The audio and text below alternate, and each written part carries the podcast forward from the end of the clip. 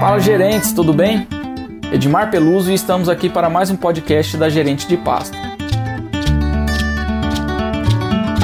Se você ainda não se inscreveu, não perca tempo. É só clicar no link da bio no Instagram ou na descrição desta postagem e se inscrever.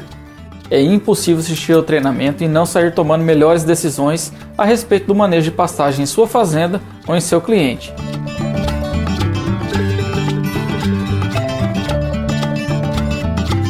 Tem número, é só cabeçada. É só cabeçada. Não tem jeito. Então você tem que ter número, tem que ter exemplo. Por isso que o primeiro passo do, do nosso, do nosso serviço é um treinamento com a equipe. Porque ali é a hora do pau. É a hora do cara falar que dá certo, não dá certo, que a gente vai argumentando. Você tem foto, você tem, você tem número, você tem um monte de coisa, pra, tem vídeo, né? Então é pessoas, processos e depois a tecnologia. Sempre nesse sentido.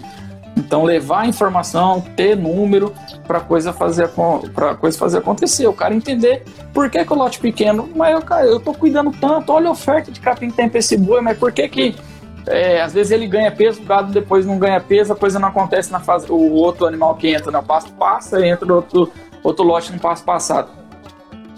Por que que isso acontece? Por que que o fundo tá passado, perto da água tá, tá batido? É, por que que não... É, como que a gente vai consegue aumentar a taxa de lotação instantânea? Muitas vezes é dividindo o passo, e muitas vezes é aumentando o lote, né? E isso vai entrar muito, várias vezes, ah, mas o lote grande não ganha peso. Não ganha peso se você não salgar o corpo, se não tiver área de corpo, se não tiver água, se você não rodar o gado. Porque o lote maior, seja um rotacionado para rodar entre áreas de pastagem, ele vai comer mais rápido aquele piquete ou aquele passo que ele está. Se bobear na hora de rodar, aí vem a urgência, que aí é um outro problema que, não, que é justamente pela falta de conhecimento, pela falta de métrica que ela acontece. A falta de urgência do manejo de pasto. Ó, cansamos de, de, de começar a ser é, trabalho em cliente que você passa a recomendação, por exemplo, hoje, quinta-feira, passa uma recomendação lá de movimentação, o pasto tá comido, tem que tirar o gado, para rodar do 2 por 5, por exemplo. Tá. O cara fala, não, beleza, dá pra rodar assim, foi de bola. Mas na quarta-feira que vem eu tenho um manejo no curral, eu trago pro curral e levo pro 5, entendeu? Não, parceiro, não é quarta-feira que vem, é amanhã, entendeu? É a urgência da lavoura que precisa. Verdade. É a urgência da IATF do confinamento, mas para isso precisa de número, senão o cara não vai ter essa urgência, porque na cabeça, não, eu já vou ter que mexer com o gado, eu trago, e não é por mal, né?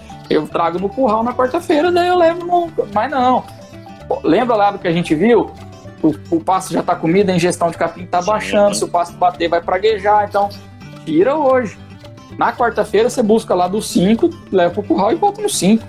Então é culturar, a gente fala assim, né? Culturar a gestão de pastagem na fazenda.